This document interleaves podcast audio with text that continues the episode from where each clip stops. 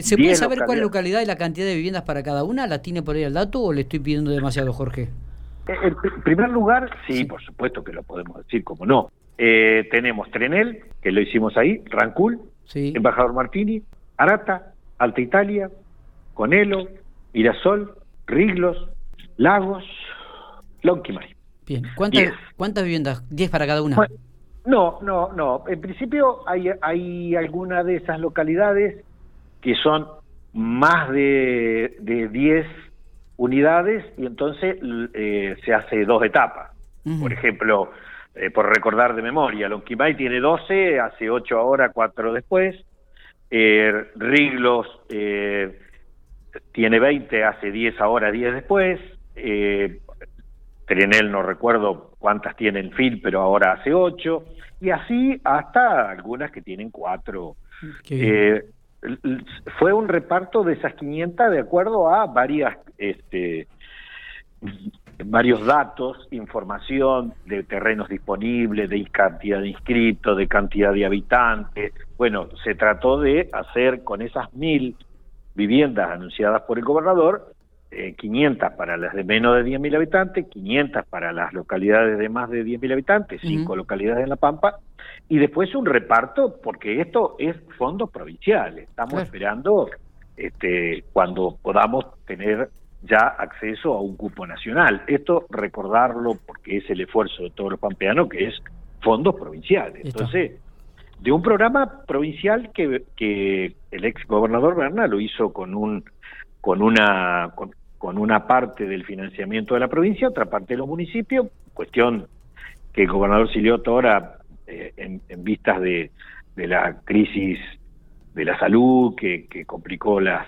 las economías, bueno, dispuso eh, poner el 100% del presupuesto provincial para la construcción de estas viviendas. ¿Y esto cuándo comenzarían a licitarse todo este tipo de viviendas, Jorge? Bueno, se firmó el convenio, o sea que a partir de ahora eh, los intendentes tienen la operatividad, eh, es un programa municipal con fondos provinciales, ya queda en manos de los intendentes.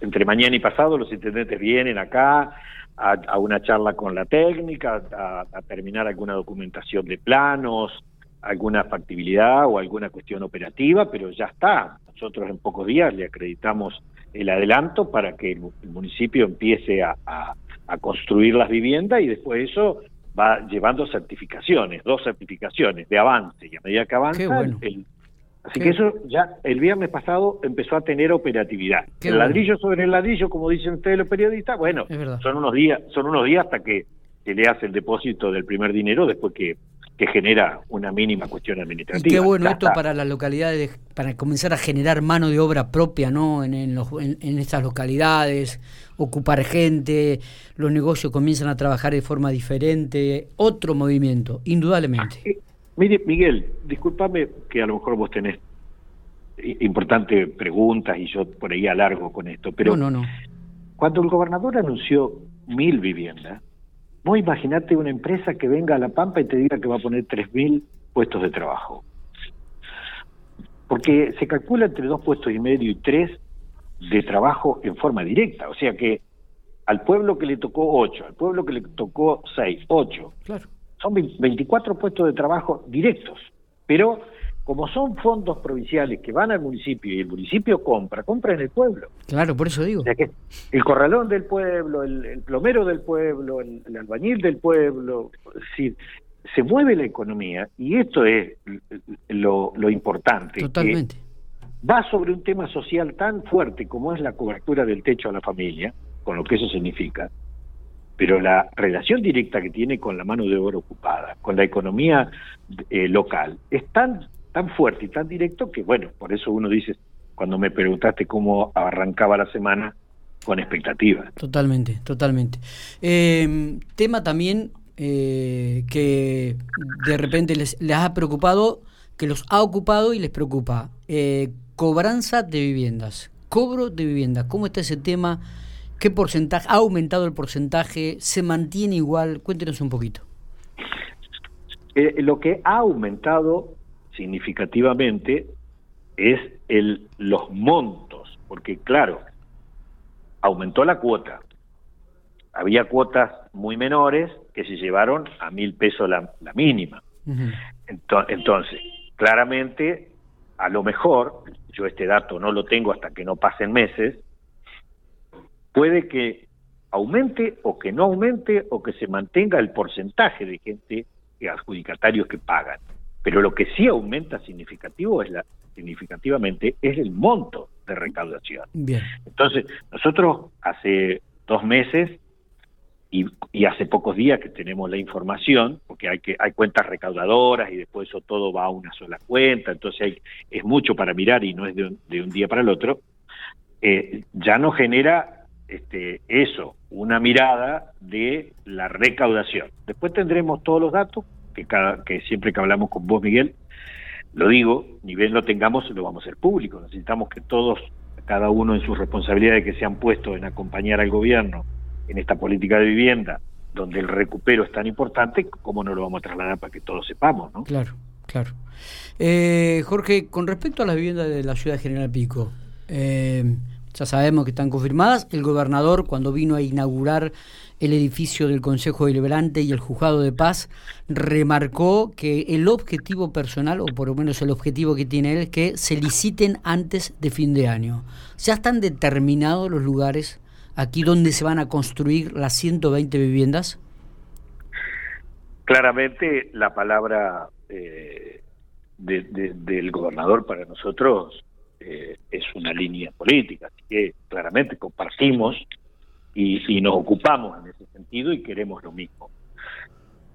En Pico, eh, ustedes recuerdan que habíamos encontrado una zona para la construcción de las viviendas y eh, es ahí había un problema con la titularidad de la tierra que hacía que perdiéramos un poco más de tiempo en la documentación de la tierra que en el resto del proceso. Para no eh, detenernos en eso, en, detener la licitación, en seguir ocupándonos de la propiedad de esa tierra, nos ocupamos en buscar otra tierra que, que tuviéramos la titularidad en nuestro poder. Entonces, mientras avanzamos con tener la otra anterior para los futuros planes, porque siempre tenemos la expectativa de, de que Nación en algún momento nos va a dar algún el cupo que estamos esperando. Bien. Entonces seguimos trabajando con las anteriores, pero hoy ya esta que tenemos que licitar ahora, sí. la 120, vamos a ir buscando y ya tenemos algunos lugares. Por ejemplo, en, en, en, el, en la parte norte de la, de la ciudad de General Pico, contra la circunvalación, Ahí están los últimos barrios enterrados, eh, entregados. Sí. Eh, circunvalación al norte. Ahí tenemos dos lotes que permiten aproximadamente 20 viviendas cada uno. Así que ese lugar ya lo tenemos, ya está, ya está decidido que ahí van a ir 20. Eh, 40 viviendas. 40 viviendas. Bien, o sea que dentro del barrio bicentenario actual. Sí, ahí al... Tengo acá el plano, pero no se alcanza a... No, está no tiene el nombre de las calles, el número de las calles. Sí. Calle 400... Alcanzo a leer si 407. Eh, bueno, ahí hay una, una lonja y, y un y un triángulo donde que, están contra el barrio, contra, en la parte sur del barrio. Eh, ¿Es este pegado al, regimiento, siendo para el regimiento o a la entrada? A ver, acá tenemos el plano.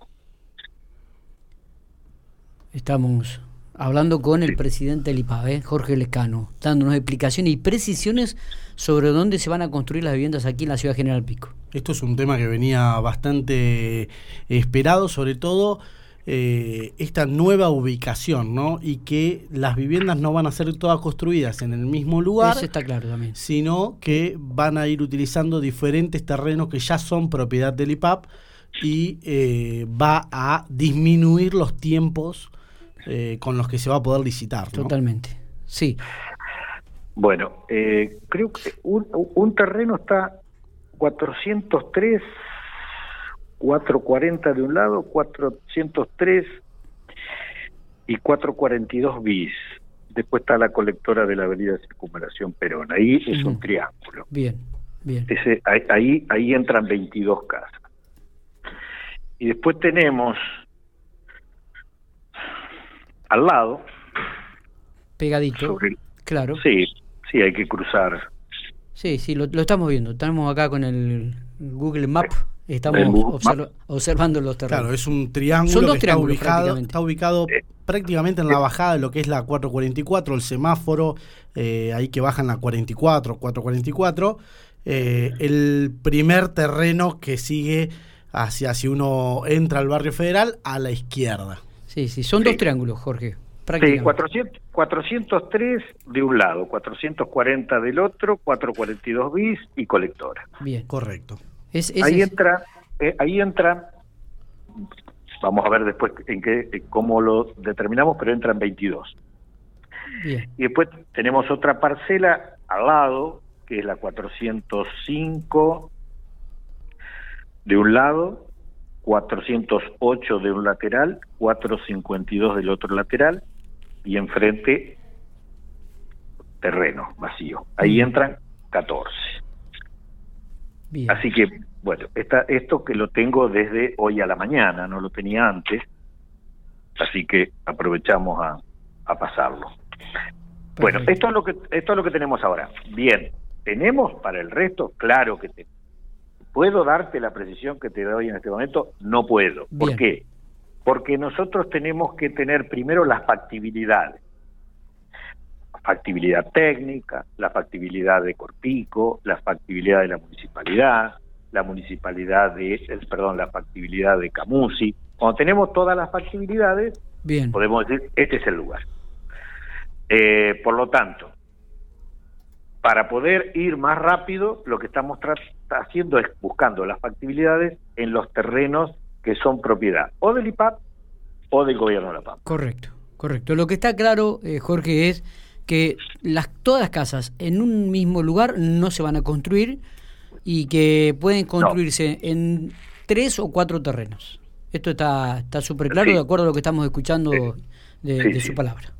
Y, y, a los periodistas que en otro momento me han preguntado precisiones, como les digo a todos, no hay por qué no darlas si la tengo. Si la tenemos, perdón, no puedo hablar en, primera persona. Si la tenemos.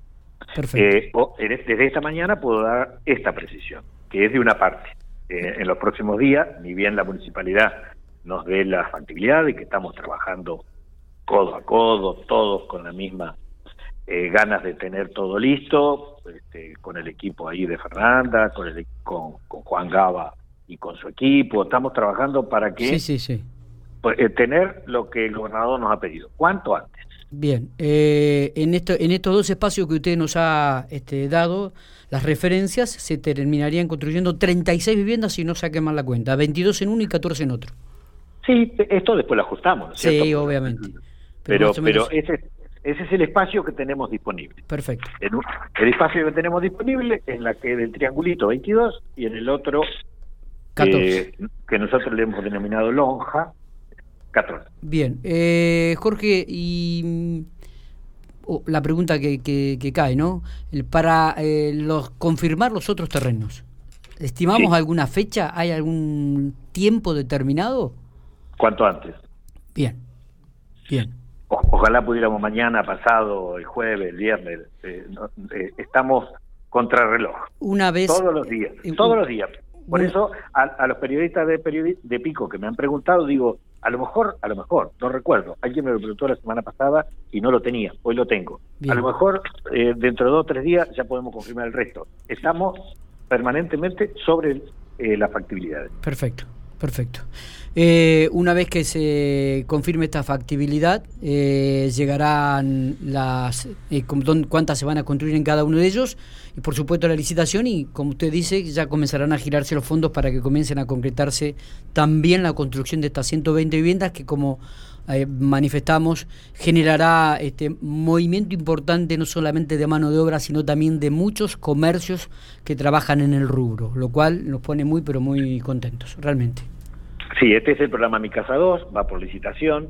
Eh, para la gente que vaya conociendo cómo es el proceso, nosotros tenemos que tener ubicados los terrenos, las factibilidades técnicas, tanto a Corpico como a, a Camusi, después a la municipalidad por la ubicación, por el sistema este, de todos los servicios que, hay que conectar. Después que está todo eso, toda esa información va al pliego de bases y condiciones, se lo vuelca en el pliego y eso hace un circuito interno. Del IPAP va al Consejo de Obras Públicas, al Ministerio, después el gobernador y se procede a la licitación pública. Perfecto. esos son los pasos. Jorge, le agradecemos muchísimo eh, los minutos que nos ha dispensado, los datos que nos ha brindado. Hacía tiempo que veníamos tratando, siempre cada vez que hablábamos le preguntábamos y bueno, le agradecemos mucho que haya confiado y que nos haya brindado por lo menos mm, dónde se van a construir las primeras 40 viviendas en la ciudad de General Pico. Seguramente cuando tenga los otros estaremos en contacto para, para también suministrarle a la gente, este, al, al vecino de Pico, dónde se van a construir las restantes 80 casas que se van a construir aquí en, en, en la ciudad. Así que le agradecemos muchísimo. No, faltaba más. Los agradecidos somos nosotros que que a través de ustedes como vehículo nos permite que la sociedad esté sabiendo esta información. Así que buen día, muchas gracias. muchísimas gracias.